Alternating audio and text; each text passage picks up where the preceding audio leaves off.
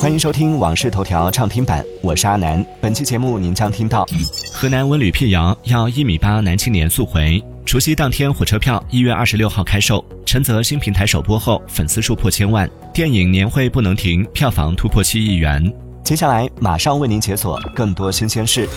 随着哈尔滨旅游爆火，山河四省文旅局坐不住了，集体真当卷王。河南文旅四天发一百一十二条视频，涨粉近百万。截至一月十四号，河南文旅粉丝数已突破一百五十万。山西文旅连夜发五十七条视频，山东文旅直接改姓，河北文旅一天更新七十五条，扬言当卷王。除此之外，吉林文旅连夜改名，四川文旅、沈阳文旅凌晨还在更新，也引来大批网友围观各地文旅内卷。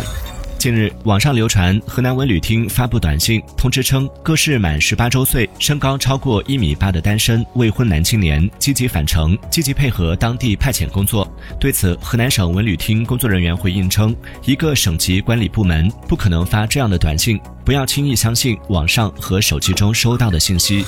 按照客票预售规则类推，一月二十四号可售二月七号、腊月二十八的火车票；一月二十六号可售二月九号除夕当天的火车票，而二月十七号正月初八的假期返程火车票则从二月三号开售。您可以根据个人行程安排，提前做好购票准备。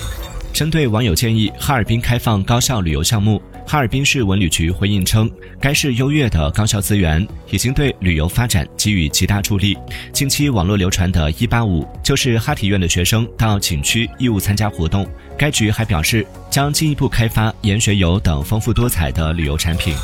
近日，上海试点启动地铁运快递业务，引发关注。从二零二三年十二月二十九号起，邮政、顺丰等快递企业在上海地铁客流平峰时段试点相关业务，试运营工作将持续三个月。截至目前，包括北京、上海、深圳、无锡等城市已经试点启动地铁运快递业务。不过，社会各界对于地铁运快递尚存争议。近日，天价起诉书事件主人公陈泽在新平台开启直播首秀，直播间人气高涨，粉丝数已破千万。此前，据微博用户晒出的被起诉书显示，某文化传媒公司起诉快手平台英雄联盟游戏主播陈泽，要求其继续履行快手直播协议，并要求陈泽支付违约金一亿元。两个月前，有网友吐槽贵州旅游痛点，近日竟然收到了贵州省文旅厅的转账。据悉，这是两个月前贵州省文旅厅针对贵州旅游痛点面向社会发起的征集，查实后会对投诉人给予奖励。最近有网友发帖称，浙江横店影视城发布公告，由于跨年剧组数量将创下历史新高，为此将群演的基础报酬上涨至每天一百八十元。随后，横店影视城演员工会证实了这则通知的真实性，并确认春节期间一百八十元的基础报酬创下历史新高。近日，湖北安陆警方打掉了一个电诈引流团伙，查获两百多套电子版诈骗引流话术。原来有这样一群人，骗子瞧不上。总结下来，主要包括：不要红包的不骗，换人接听的不骗，不会操作的不骗，不是本人接听的不骗。骗子口中这些人，恰恰就是反诈意识较高的聪明人。据灯塔专业版实时数据，截至一月十三号十七点三十六分，影片《年会不能停》上映第十六天，票房突破七亿元。